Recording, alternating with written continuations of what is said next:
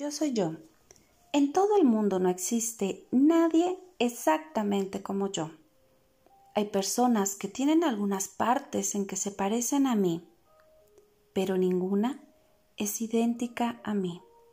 Por lo tanto, todo lo que sale de mí es auténticamente mío, porque yo sola lo elegí. Fragmento de Yo Soy Yo de Virginia Satir.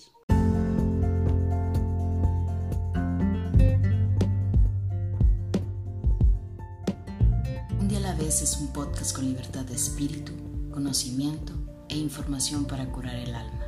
Mi nombre es Pau Vega, psicóloga y aprendiz de la vida cotidiana. Acompáñame en este episodio, un espacio para la vida, un día a la vez.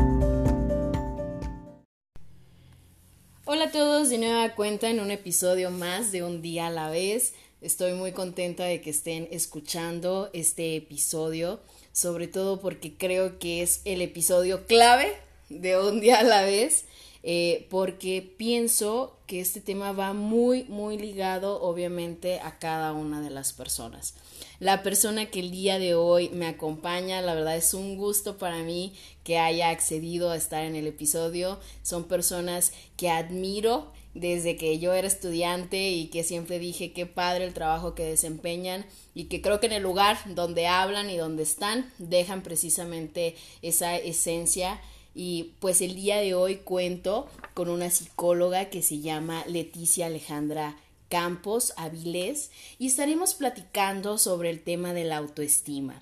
En esta ocasión quise que el episodio se llame Atrévete a quererte, sobre todo porque pienso que el tema de la autoestima va muy ligado a situaciones que en ocasiones nos hacen y nos producen dolores de cabeza. en ocasiones creo que esta falta de querer, falta de autoestima, nos hace tropezarnos con muchas situaciones y no hacerlo consciente. Entonces creo que el día de hoy vamos a aprender muchísimo. Eh, es una especialista en el tema y quisiera dar como la apertura para que ella pueda presentarse. Bienvenida, Ale. Hola, Pau. Muchas gracias. Platícanos, Ale. ¿quién, ¿Quién eres? ¿Qué haces? Eh, compártenos un poco de ti. Pues Pau, yo soy Ale. Eh, te recuerdo con mucho cariño, Pau, de la universidad. Te recuerdo en, en danza, principalmente. Te recuerdo por ahí muy activa en esa parte de las artes. Pau, pues bueno, yo soy Ale. Generalmente mi nombre es muy largo, pero me ubican por Ale o Ale Campos. Desde que era docente en la universidad, creo que se quedó por ahí muy instalado ese, esa parte de mi nombre y ha sido una forma en que los demás me reconocen. De creo que es cercano de alguna manera. Antes de poner la profesión, prefiero a mí como persona, antes de, o al momento de conocer a alguien. Pues bueno, soy una mujer de 31 años, casada actualmente, y pues con algo ya de tiempo dedicándome a esto de la psicología, especialmente con niños. Yo empecé a trabajar eh, desde que egresé de la universidad, empecé a trabajar, a llevar el servicio de forma paralela y pues ha sido una forma de ir construyendo este caminito. Yo empecé dando clases de pintura en, el, en la cochera de mi casa y en el comedor de la casa de mis papás con algunos vecinitos. Y a partir de ahí empecé a notar que a los niños, que había algunos niños que les representaba reto la pintura o, la coordinación fina. Y desde ese momento me empezó a apasionar el saber y el conocer todos estos procesos en los niños de aprendizaje principalmente. Empiezo a estudiar cuando termino la universidad, un diplomado, enseguida otro y me voy capacitando con cursos y demás sobre desarrollo infantil y desde aquel momento clave para mí creo que se fue determinando mi pues mi vocación de servicio a la niñez y a la adolescencia desde aquellos momentos. Fui maestra de, universidad, de la Universidad de Zamora, de la cual soy egresada con mucho cariño. Fui docente también en otra escuela de radiología, aquí mismo en Zamora. estuve colaborando en un colegio, en Jacona, también un colegio muy querido para mí, el Colegio Madonervo, porque yo ahí estudié la secundaria, entonces eh, era muy padre regresar ahora como profesionista cuando fui alumna de la secundaria de ahí. Y pues bueno, he estado en consulta principalmente. Dejé la universidad hace algún tiempo y me dediqué totalmente al consultorio, tanto mañana como tarde. Y tener este tiempo, Pau, ha sido muy vital para mí porque me he permitido conocer a los niños a mayor profundidad ya que tengo el tiempo para ir a las escuelas y observar cómo es la interacción del niño en su escuela con sus maestros, con sus, perdón, con sus compañeros em, y con las demás personas, ¿no? Que están por ahí en, en el centro educativo. Ha sido vital para mí. Creo que cuando tomé la decisión de terminar mi etapa como docente, para mí era muy claro que yo quería destinar el tiempo para ir y hacer las visitas a la escuela de los niños y de esta manera generar una intervención más apegada a lo que el menor y la familia necesitan y poder trasladar la intervención a la escuela del niño también. Entonces, pues principalmente es en mi trabajo. Eh, de esta manera me involucro con los niños y sus familias y los jóvenes también. Fíjate que Ale, compartiendo contigo precisamente el tema del que íbamos a hablar, yo anteriormente le había propuesto otro tema, pero luego me llamó mucho la atención que tú me dijiste que querías eh, abarcar el tema de autoestima. Sí. ¿Por qué para ti es importante eh, hablar sobre el tema de autoestima, Ale?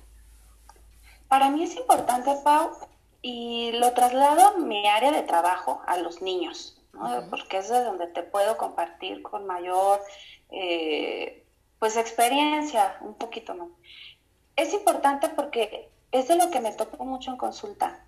En ocasiones llega el niño con bastantes diagnósticos, con etiquetas, con quejas, con reportes, llegan con un historial los pequeñitos, pues para la edad de algunos sorprendentes, ¿no? Lamentablemente de mala conducta o lo que podríamos decir de, pues, malas conductas en la escuela, ¿no? O no aprendizaje.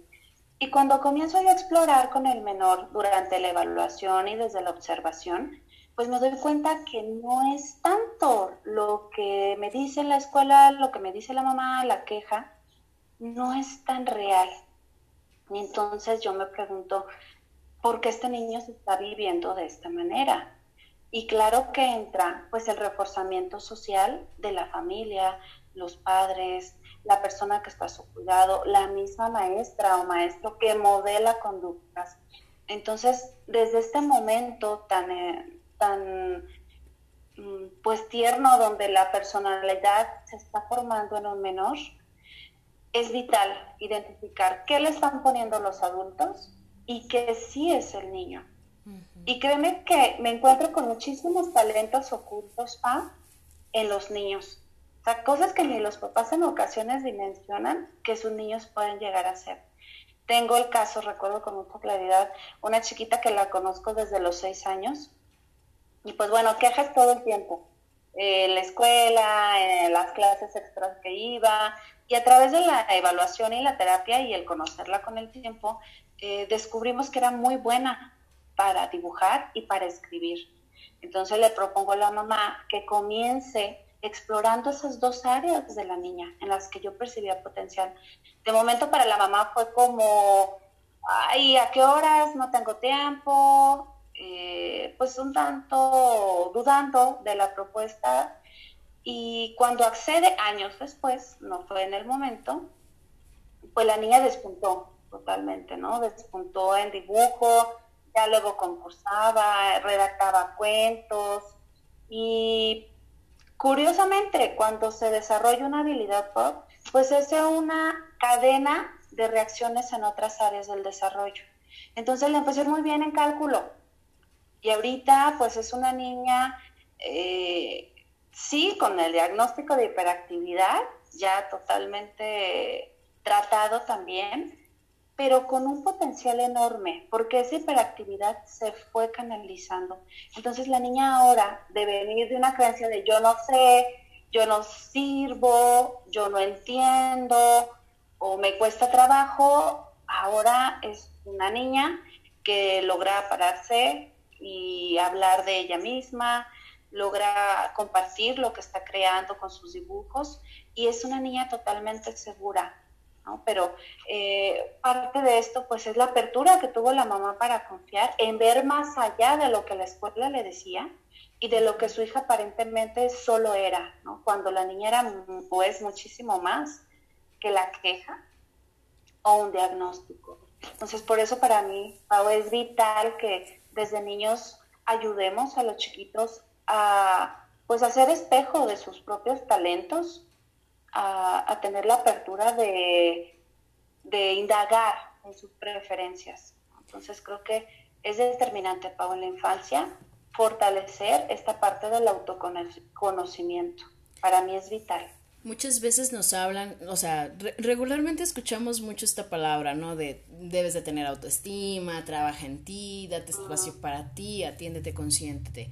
Pero hay una parte muy primordial que dices, la infancia es donde desarrollamos la parte de nuestra autoestima. Pero en ocasiones yo me encuentro, por ejemplo, con papás que me dicen, ¿y eso cómo lo hago? ¿O eso qué es? ¿No? O sea, ¿cómo, ¿cómo puedo yo darle autoestima a mi hijo? ¿Cómo estaríamos definiendo qué es la autoestima? Sí. Híjole, bueno, empezaría, yo creo, con que no se da. La autoestima es una construcción personal muy profunda, pero que se va ampliando conforme a la edad. Creo que en un niño la autoestima se comienza a cimentar cuando el bebé se da cuenta que puede mover su cuerpo y se apodera de su cuerpo.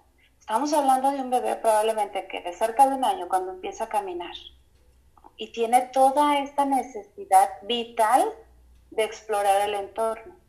Entonces está ahí el adulto que en ocasiones se maneja con dos opciones. O permite la exploración, que es el proceso mental natural del niño, o niega, deja, espérate, no, ven, detente, te vas a caer.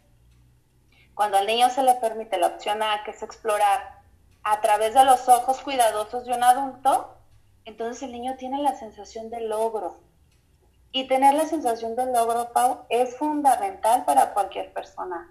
Entonces, imagínate sentir o tener esa sensación de logro. Un chiquito de un año que logra subir un escaloncito, claro que el niño no va a querer parar.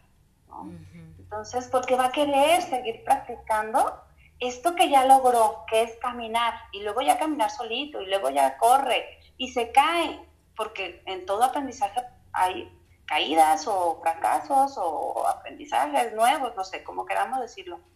Pero el adulto ahí juega ese papel vital, vital de o te regañó porque te caíste y te ensuciaste o porque te dije que te ibas a caer, así como profecía autocumplidora. o está el papá que lo toma, si el niño necesita llorar, pues lo acompaña ¿no? Como intentando validar la emoción del pequeñito. Entonces, si tenemos estos contextos, de crianza, pues la autoestima se va formando. Creo que hay algo, o considero que es un mito, Pau, me topo también bastante con eso, creer que la autoestima tiene que ver con la apariencia física. A los niños se les dice mucho y con lo que me dicen que socialmente es atractivo, entonces ¿dónde queda mi autoestima? ¿De, ¿En qué la construyo? ¿no? Por eso para mí es vital definir que la autoestima tiene una base en la sensación de logro, en la sensación de qué tan eficaz puedo ser, qué tan seguro puedo empezar a sentirme de mí y mis recursos que son diferentes a todo el mundo. Entonces, eh, yo lo definiría así, Pau. un proceso de construcción desde bebés, a través de pues, toda la vida del ser humano, en todas las etapas del desarrollo, un proceso de construcción desde pequeños que va de la mano con el autoconocimiento, con el reconocimiento de habilidades y de áreas de oportunidad o retos que pues todos tenemos, ¿no? Entonces, el pensar que es un proceso de construcción creo que permite que se modifique cuando sea necesario, porque no es estática la autoestima. Así como nuestra personalidad es cambiante y nuestras necesidades son cambiantes, la autoestima puede modificarse todo el tiempo. ¿no? Así a lo mejor en esta etapa de mi vida considero que tengo una autoestima sana, ¿sí? O en etapas anteriores no, o no sé después, pero el pensar en que se puede construir permite que sea dinámica. Y eso nos abre un panorama enorme, eh, dependiendo a, la edad de cada persona que esté dudando un poquito por ahí de sus habilidades. Sí, creemos como que siempre vamos a tener como la autoestima alta, ¿no? Y que a veces se presentan situaciones en nuestra vida que no nos hacen sentir de la mejor manera, ¿no? Y, y, creo que es una parte muy importante empezar a normalizar, creo que sería la, la palabra, pues que no siempre vamos a estar así como que en una línea recta, ¿no? De, de estar al 100.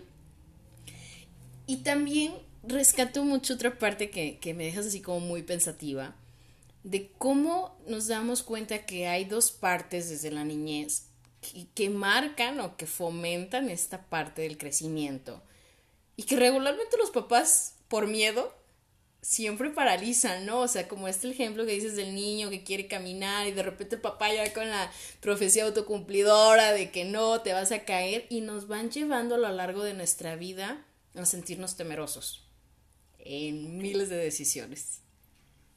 Híjole, sí, es, es el riesgo que se corre al, pues al estar constantemente sometidos a ese tipo de mensajes, ¿no?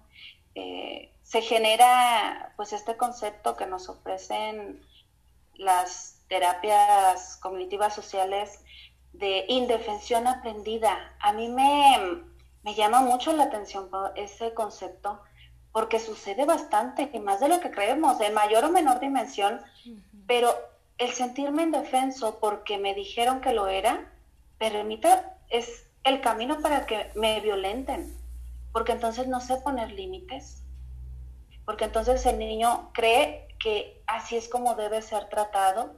Y te hablo también de una mujer adulta que permita o viva en algún ciclo de violencia, pero como tiene estas creencias que así es el amor porque así lo ha aprendido, entonces se enrola en estas dinámicas tan pues destructivas en ocasiones, ¿no? Y los hombres también. ¿no? Al momento de, de, tener relaciones complicadas o relaciones eh, pues desiguales o con lucha de poderes, em, es porque, bueno, una parte del otro pues permite esa agresión entonces, pues desde chiquitos gestamos estas creencias, justo como tu, tema anterior de las heridas de la infancia, pues por ahí va. Es una consecuencia en la vida adulta el, sentirme indefenso porque aprendí que era indefenso. Entonces, em, ahorita que mencionabas sobre los chicos de prepa o de secundaria con los que estás, donde se cree o, puedan creer o sea un mito que la autoestima es siempre estar al 100, pues bueno, eso nos pone un parámetro totalmente fuera de la realidad.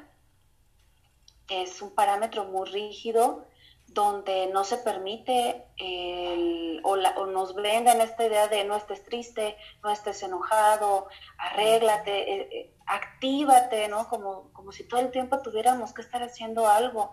Este activismo, eh, pues de alguna manera hasta neurótico, porque aleja al individuo de sus propias necesidades y evita que el individuo sea individualizado por sí mismo o sea, se mete como a esta espiral de masas y eso genera neurosis en algún momento porque saca totalmente de las propias necesidades desde un niño a un adulto. O sea, esto no, nos puede pasar a todos en cualquier momento. Y bueno, desde la terapia gestal, pues nos dice que la neurosis es esa desconexión que tiene la persona con lo que realmente necesita, tanto que las puede bloquear, las puede negar, las puede modificar a tal forma que haya autolesiones cuando hay emociones muy profundas como de enojo o de tristeza. Entonces, eh, pues parte de, la autoestima, Pau, es tener esta capacidad de autocuidado. Claro que puedo coincidir con todo lo que el mundo externo me ofrece, pero también autocuidarme significa que me puedo voltear a mí misma y experimentar todo lo que hay dentro. Y creo que ese es un punto para mantener un equilibrio, más que una autoestima alta o baja, una autoestima sana. Para mí sería un término más amable con todos el, y como no tan cuadradito, eh, lejos de que sea alto o baja, yo mencionaría una autoestima sana. ¿Cómo podríamos identificar si si pudiéramos ponerlo así como un estándar, ¿verdad? Si tenemos una autoestima sana. Yo considero, Pau, que tiene que ver desde la percepción corporal, el cómo yo me observo, qué juicios emito sobre mi propia corporalidad, qué uso le doy a mi cuerpo. Y, pues bueno, eh, tú que bailas, tú sabes que el cuerpo es un instrumento de conexión con el mundo externo, pero que también nos lleva al mundo interno y a servir fácilmente, ¿no? O sea, ¿cómo me estoy observando? Lejos de bonita o las etiquetas así como más comunes, pues me gusto, Para mí, a mí, ¿qué, me parece?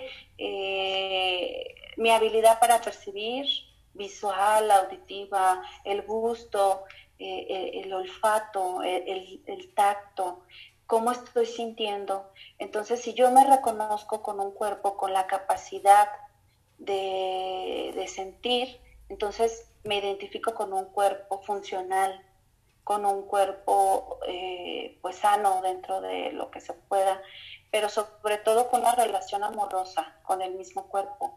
Y creo que ese ejercicio simplemente observamos, observarnos y permitir que, que fluyan las ideas y las sensaciones nos puede llevar a decir, ok, no me gustó cómo estoy sintiendo a nivel tacto. ¿Qué está pasando con mi tacto? Probablemente de pequeña sufrí tales experiencias o no me gustó cómo me tocaban o fui víctima este, eh, o viví algún tipo de abuso, de violencia. Entonces mi piel lo registró y no me gusta. Entonces, ¿cómo puedo hacer para reconciliarme con esta parte sensorial? Entonces es un trabajo, pues como te mencionaba, pues, pues profundo y de, y de autoconocimiento. Entonces ese para mí sería un ejercicio sencillo, el observarse y el permitir que surjan las ideas. Y creo que también hemos confundido mucho esta parte de la autoestima llevando a la otro, al otro extremo, ¿no? O sea, también existe mucho esta parte, sobre todo hoy en día, de mostrar eh, ante las redes, ante diferentes medios, que mi autoestima es válida por lo que los demás me dan o me dan likes o me comentan o me veo bien o la fotito, o sea, ¿de qué manera hemos llevado también esta parte de la autoestima, creo yo, no a la parte equilibrada que nos mencionas, ¿no? Sí, sí, sí. Es, es adictivo, Pau. Eh, imagínate la personalidad de un adolescente, pues se sigue construyendo. Están en la edad donde los genes reactivos a las adicciones están al 100 simplemente por el proceso químico que está atravesando su cerebro, eh, químico y hormonal. Entonces, recibir un like cuando eres tan sensible y no se ha desarrollado aún eh, toda la conciencia que, bueno, no, nunca terminamos, pero que está como todavía más blandita, es adictivo. O sea, el conteo de los likes, el revisar los perfiles, el tener varias cuentas a la vez y desde las mismas cuentas revisarse es algo que he escuchado con algunos de mis chicos. Es totalmente adictivo para un adolescente y de alguna manera es peligroso porque en las redes pues solo se observa la parte externa habrá quien comparte más y, me parece muy valioso. Justo ese día vi a una chica que hacía TikTok que lloraba haciendo su TikTok porque creo que una mascota se le escapó o algo así. mucha gente se burló de ella. Y ella decía, yo no estoy aquí por, para que me vean bonita, estoy aquí porque me gusta compartir y hacer esto. Entonces digo, bueno, creo que hay algunos... Eh, que pueden modelar un poquito esta parte de la expresión de las emociones, pero pues son contados. Generalmente se vende un producto, se vende una imagen muy en específico y pues la moda. La moda está así como que totalmente implícita en, en estos videos y en las redes sociales, pero uno que otro comparte un poco más profundo, entonces pues están interesantes también, es como otra propuesta dentro de un mar de, todos iguales. Entonces uno que otro por ahí logra aportar, el, eh, también puede llorar, ¿no? y, y, existe el llanto y es válido en cualquier momento. Claro. ¿De qué manera tú, Ale, eh, has trabajado, compartido o experimentado tu parte de, autoestima?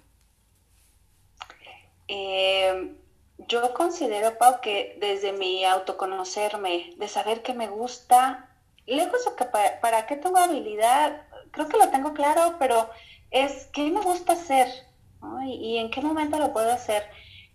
Reconozco que no tengo habilidad mayor para los deportes. ¿Por qué? Porque desde pequeña no tuve esa influencia, esa influencia. Entonces, los deportes para mí siempre fueron un reto. Todo lo que era de contacto para mí era no, qué miedo este, jugar hasta básquet o boli en la secundaria. Yo prefería quedarme sentada, ¿no? Así, este, como que yo mejor los veo así de lejitos. Y en ese momento, claro que me causaba un conflicto importante porque me llevaba a no pertenecer a los equipos. Pero en ese momento yo me doy cuenta que yo era buena para dibujar, para las manualidades, para las situaciones más artísticas, eh, para las obras de teatro de la escuela. Entonces, el decir, lo mío no es el deporte, pero puedo intentar en esta área que me resulta más, eh, más fácil de llevar, ¿no? Como que tengo claro ese momento. Y hace no mucho intenté eh, entrar a clases de natación. Bueno, no intenté, sí, sí entré. Y me costó para un trabajo horrible. Y el maestro, afortunadamente el instructor, tenía una paciencia maravillosa y me ayudó bastante a, a lograrlo. Yo tenía muy claro que al menos tenía que aprender a avanzar y medio coordinar con los movimientos. Esa era una de mis metas. Y, mejorar mi capacidad para respirar. Ese era mi, punto principal, oxigenarme. Y este maestro, este instructor, me, me, decía, llegó un punto en que me dijo, oye, de chiquita sí gateaste. Entonces para mí fue como, ay, ¿en serio me estás preguntando esto? Cuando preguntamos eso en una entrevista en psicología es porque, y si te contesta no gateo, híjole, pues le va a costar trabajo escribir y todo lo demás, ¿no? Por aquello la coordinación fina y gruesa. Entonces a mí me causó mucha gracia que me preguntara eso el instructor. Le dije, pues sí, sí gateé, pero pues me voy a tardar. Le dije, me voy a tardar, tenme paciencia. Claro que sí, te tengo toda la paciencia. Y lo logré, Fa sí logré dominar algunos estilos y logré permanecer en eh, el tiempo de las clases. Después de vino esto de la pandemia y tuvimos que, suspender. Pero créeme que llegaba a casa, Pau, y decía, eh, le contaba a mi esposo, ay, yo ya logré tal movimiento, ya logré este, llegar a tantas vueltas o tantos metros, ya logré sin pararme. Para mí no logro no pararme a la mitad del nado porque ya me está ahogando, ¿no? Pero eh, el, el, conocerte, Pau, el conocerme, me dio la posibilidad de decir, ok, de niña o de adolescente no tuve contacto con deportes, pero ahora como adulta me hago cargo de ese huequito que estaba y lo asumo y me hago responsable y voy y me escribo y, hago lo que puedo, ¿no? Con, con, con, esta parte de intento deportes a mis 30, 31 años de vida eh, lo intenté, eh, aprendí y pues bueno, espero en algún momento retomar. Eso para mí sería un pequeño ejemplo de cómo podemos ir eh, haciéndonos cargo de la autoestima. Yo considero que la autoestima no te la va a dar nadie. Es una construcción personal, como te lo mencioné.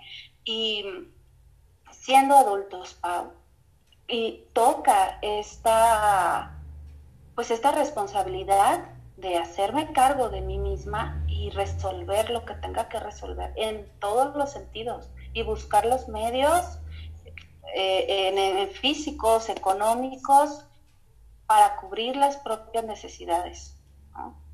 Y creo que esa actitud la podríamos tomar o la podría tomar cualquier persona. Yo creo que muchos lo, lo hacen. no, no solo lo que nos dedicamos a psicología, algo así. Yo creo que mucha gente llega a un punto en su vida que dice, pues me quedé con ganas, voy y lo hago. Y creo que esa es una declaración muy poderosa de autoestima, porque si voy y lo hago porque tengo esa necesidad, habla de que ya la identifiqué, habla de que ya me pregunté cómo lo voy a hacer. Entonces, habla de que la persona tiene una percepción positiva de sí misma. Entonces ese sería para mí eh, pues un relato que te comparto, ¿no? Así como muy a, pues grosso modo, ¿no? De cómo yo he vivido la, autoestima en esta etapa de mi vida. Y que fíjate que, que te escuchaba y yo pensaba en, en, esto de que, como en ocasiones siempre pensamos que la autoestima nos los van a dar los de fuera. Esperamos que los demás vengan y nos digan si te quiero, si vales, si eres fuerte y a veces ni siquiera nosotros no lo creemos, ni lo sentimos, ni lo reafirmamos. Sí, sí, sí, sí. Y terminan siendo comentarios muy vacíos. Eh, Observo con frecuencia también que hay papás que de campeón no bajan al niño, ¿no? Como campeón y tú puedes. Y, y cualquier situación que el niño logra, llegan al punto en que exageran bueno, una cosa es como reconocer, que sería reconocer lo que eh, consideramos de alguna manera como hasta ejemplar, ¿no? Y otra es alabar, que es este reconocimiento continuo que llega a perder el sentido. Entonces llega un momento en que, ¿qué le dices a un niño que toda la vida le han dicho que es un campeón, que es el número uno, que no hay nadie mejor? Eh, creo que decir, eres único, es importante, o es amable con el niño porque es real. Pero decir eres el mejor, de momento suena bien, pero es peligroso para un niño que sienta que es el mejor, porque pues no es real. Y si el niño va por la vida con bandera de soy el mejor, creeríamos que es una autoestima alta, mm. pero no sana, ¿no? O sea, no, no, no, no cuadra. Porque un niño que se va sintiendo el mejor entonces le comunica a los demás que son peores, como en este juego de palabras.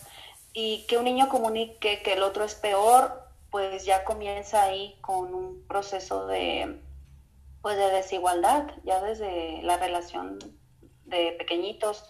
Entonces, el, el decir, eres importante para mí, eh, eres único para nosotros, nosotros, tu familia, te amamos, pues también nos blinda de creer que todo el mundo nos ama cuando no es real ni es posible y blindamos a que el niño se dé de topes creyendo que todo el mundo va a girar en torno a él. Claro. Entonces ayudarle un poquito a que se adapte, a que en casa su ambiente es uno y fuera de casa el ambiente es totalmente diferente y en ocasiones es hasta hostil. Y si el niño va con esta creencia de, pues, un tanto egocentrista que desde casa se fomenta, pues se expone a muchos riesgos este niño, ¿no? De hecho, que es el campeón, que es el número uno, que es invencible, pues bueno, eh, ya cuando está en otros ambientes que te comentaba que pueden ser hostiles, ¿no? Como simplemente, pues, una escuela, el niño va, sí, a desarrollar habilidades sociales, pero pues cada niño tiene una historia, y no todos van con esa intención. Hay algunos que van a mostrarse y a reafirmarse lo que no logran hacer en casa, van y lo hacen a la escuela. Y no es que el niño sea, podríamos decir, malo o lo haga intencionado, es simplemente tiene la necesidad de ser confirmado. Ahí estaríamos hablando de dos opuestos. Una, el niño que recibe ese exceso de, de mm, pues de halagos, y, reales. Y por otra parte tenemos al niño que nunca le han dicho, te queremos, eres importante, qué bueno que existes. Entonces imagínate, combinamos estas dos situaciones, pues en los salones tenemos luego esos conflictos y ese bullying a todo lo que da, ¿no? Entonces, eh, el reconocer la, la, habilidad del niño cuando ha logrado, pues es importante, pero sin caer en el exceso de alabar todo el tiempo porque llegará un momento en que esos comentarios ya no sean suficientes. O llegará el momento en que los padres comiencen a hacerlo a través de los objetos. Entonces ahí también se desarrollan varias situaciones interesantes, ¿no? De con nuestra relación con las cosas. Y que luego nos encontramos niños, sobre todo hoy en día, ¿no? O sea, como que ha habido una desconexión de repente con lo interno y, y ya queremos como compensar como papás o como adultos al niño este, con que te traje esto, te traje tal regalito, o sí te doy dinero, pero no nos damos como el tiempo de poder compartir con nuestros hijos y que de miles de maneras nos gritan qué es lo que necesitan.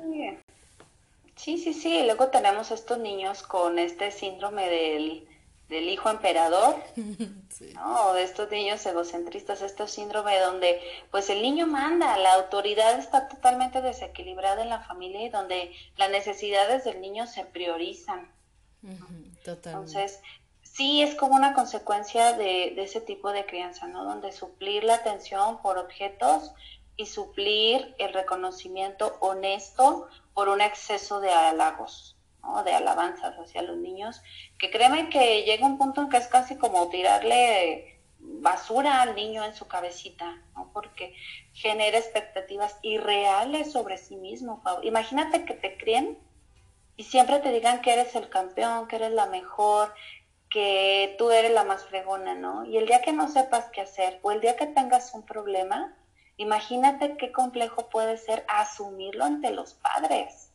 O sea, entonces ahí también el hablar de, un fracaso, de una falla, pues te hace abismal y muy complejo compartirlo con los padres. La frustración. La tolerancia y la frustración pues es nula. Sí, y, y luego, sí, regularmente los vemos y les cuesta como mucho trabajo eh, en ciertos juegos aceptar que perdieron o que alguien más les ganó y luego tenemos ahí que, que aprender los maestros y otras personas externas a, tranquilizarlos, ¿no? Un poquito. claro. ¿De qué manera podríamos fortalecer el autoestima, cada uno como individuo, Ale, si ya nos dimos cuenta que de plano no la tuvimos desde pequeños, no nos mostraron, ¿Cómo podemos empezar a, trabajarla? Ok. Pues yo recomendaría, Pau, un proceso terapéutico. Porque la ley. psicólogo, sí, pues hay que empezar por ahí, ¿no? Para no estar inventando tanta cosa. Creo que acudir a terapia es un acto primordial de autoestima y de amor propio, ¿no? Como compartíamos hace un ratito. Em, ir a terapia es pues que te lleven de la mano por esa, ese, ese voltear, esa introspección, ese voltear al, sí mismo, a reconocer el self, ¿no? Como lo diríamos desde la terapia gestal. Pero eh, sería acudir a terapia, sería identificar cómo está la salud, a lo mejor es necesario eh, retomar hábitos más saludables, a lo mejor el peso no está siendo el más sano para la estructura que tenemos, entonces desde casa a lo mejor podemos empezar a cuidar esa parte externa, ¿sí? Pero la parte interna, creo que un terapeuta puede ser un acompañante, porque al final de cuentas quien hace el proceso es el paciente, pero el psicoterapeuta pues acompaña, observa, modela también eh, cómo puede mejorar esa relación consigo mismo. Entonces creo que por ahí sería una alternativa muy viable y quitar ese mito, de que la terapia es para cuando estamos eh, eh, solamente en crisis o muy atorados. O sea, sí, sí, también. Pero también es para estar mejor. O sea, a lo mejor yo puedo estar en una escala del 1 al 10 en un 8, pero bueno, merezco estar en el 10 entonces, si alguien me puede acompañar en este camino para llegar de este 8 al 9.5 al 10, pues bueno, permitir eh, el apoyo es una forma también de fortalecer esta área de nuestro, pues de nuestra conciencia. Darnos cuenta que es muy importante, ¿no? O sea, yo les digo, gastamos en otras cosas eh, que son momentáneas, que son mm, tan material, y no gastamos en la tranquilidad de nosotros y en poder compartir, ¿no? O sea, al final de cuentas lo hacemos con diferentes personas, pero qué mejor que saberlo hacer con alguien que te sepa acompañar, que creo que esa es la parte primordial de la terapia. En algunos episodios sale, eh, he invitado o les he pedido que hagan alguna recomendación, ya sea de algún libro, de alguna serie, alguna película. ¿Tienes alguna recomendación para las personas que nos escuchan? Sí, Pau, fíjate que yo soy muy fan de Virginia Satir. Así como cuando este, leí el poemita hace un momento en el intro. Eh, Virginia Satir, pues es una terapeuta familiar y tiene, o te recomendaría dos libros. El que se llama, de hecho, así, Autoestima y el de Nuevas Relaciones en el Núcleo, núcleo Familiar. ¿sí? De editorial Paz. Okay. P-A-X. Son libros que se encuentran fácilmente, son libros que puedes descargar desde PDF en Google, son libros no necesariamente tan actuales, pero son los pioneros en esta, en esta área de, de la autoestima vista desde el humanismo, aunque creo que puede ser una lectura muy fácil de comprender, no trae muchos términos muy técnicos, trae por ahí algunos relatos y en especial me gusta, Pau, el de nuevas relaciones en el núcleo, familiar porque ve a la persona desde cómo se gesta esta autoestima desde pequeñito, ¿no? Y la forma en que se comunica la familia. Entonces, considero que esos dos Pau, podrían ser buen inicio para alguien que apenas se vaya adentrando en, eso, en estos temas. Excelente. Creo que puede ser buena opción. Bueno, pues ahí dejamos las recomendaciones. De igual manera, en Instagram y en Facebook eh, hacemos llegar ahí como las imágenes de los libros para que puedan tener acceso a esto. Y pues la intención es crear precisamente una red, una comunidad donde podamos pues compartir material que sea de provecho para todos y que no solamente nos quedemos en la parte de ah ya, ya escuché y ya identifiqué pero luego ya nada más me quedo así no este pues a ver que la vida ahí me pase les digo yo. Con un día a la vez que empecemos a hacer un cambio y que empecemos a lo mejor a tomar de aquí o de allá y queremos abrir mucho esta parte de normalizar el ir a terapia. O sea invitarlos definitivamente a que acudan a, terapia, que se den esa oportunidad. Sí, claro, Pau. Mira, yo considero que en este momento, eh, y lo relaciono también pues con la pandemia, es inevitable no, eh, no hablar de lo que estás viviendo y hacer alusión a, ay, antes de la pandemia, ay, con la pandemia y cuando pasa la pandemia, ¿no? Creo que es algo que se está hablando cotidianamente, o al menos yo lo estoy haciendo eh, en mis conversaciones, creo que es una oportunidad vital hacerlo bajo este contexto, ¿no? O agarrar hasta de pretexto eh, el acudir a un proceso porque estamos viviendo algo que no se había vivido pues en años, ¿no? Y son situaciones o las personas que sí lograron estar en casa eh, más de la cuarentena, porque no, no fue una cuarentena, fueron, ah, ya van más días, a lo mejor sí hemos estado más en casa, mm, nos lleva a confrontarnos. Eh, bueno, a mí me llevó a confrontarme, me llevó a estar conmigo misma y recordar cómo se sentía. Fue ralentizar totalmente el estilo de vida que yo estaba llevando y hice un alto total en cuanto a atender, en cuanto a estar en consulta, porque pues dejé de, de laborar eh, cerca de dos meses. Entonces, em, quienes tuvieron esa posibilidad, pues creo que se toparon con parte de su sombra, pero bueno, en la terapia también podemos encontrar la luz, o yo me topé con mi sombra y en terapia puedo encontrar eh, la otra parte, ¿no? De, de, de mi personalidad lo que es recurso y lo que me ayuda a, pues, a mejorar en todos los sentidos. Entonces, yo tomaría de pretexto esta parte de la pandemia y todo lo que trae alrededor para iniciar un proceso terapéutico. Creo que es vital. Hay quienes lo han vivido desde la ansiedad, hay quienes lo han vivido desde la seguridad de su casa, hay quienes no pudieron parar. Y también es importante conocer ¿Qué pasa con los que no pudieron parar? ¿Cuál es su realidad que les impidió detenerse?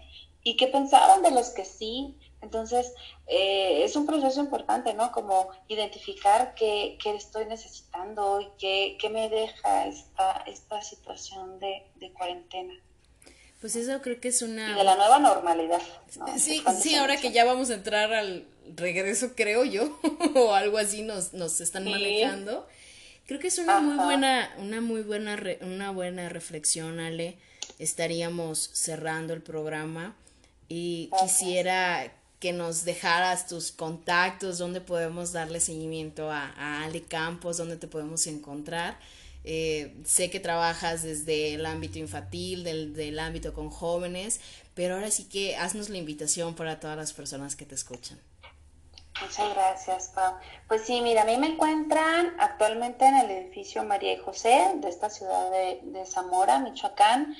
Eh, está pues sobre la calle Colón, esquina 5 de mayo, es el número 265. Estoy en el tercer piso, en el consultorio 302 y en el teléfono 351-100-9540 para agendar alguna cita. Me encuentran también en Facebook como Ale Campos, psicoterapeuta infanto juvenil, y en Instagram como Ale Campos Física, así como de psicología, pero nada más física.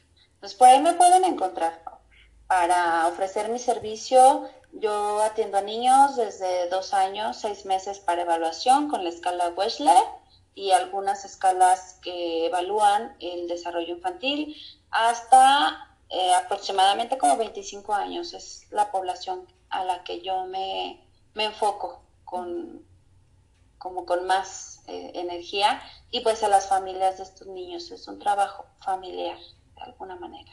Y un trabajo hermoso que de verdad recomendada para todas las personas. Creo que cuando algo lo haces desde el corazón, pues definitivamente eso se proyecta y creo que Ale Campos pues precisamente eso es lo que proyecta, o sea, el amor y el cariño a lo que se dedica. Entonces por ahí están sus datos, igual los dejamos en Instagram, en Facebook, para quien quiera contactarla, eh, también por ahí están. Muchas gracias Ale, de verdad, gracias por sumarte a esta aventura de un día a la vez. Yo estoy enormemente agradecida contigo eh, de que hayas accedido a platicar en este episodio. No, pues muchas gracias a ti por, la invitación, yo encantada y gracias también por la oportunidad de, dejarme explayar. No, está bien. Aquí platicamos, nomás nos falta el cafecito.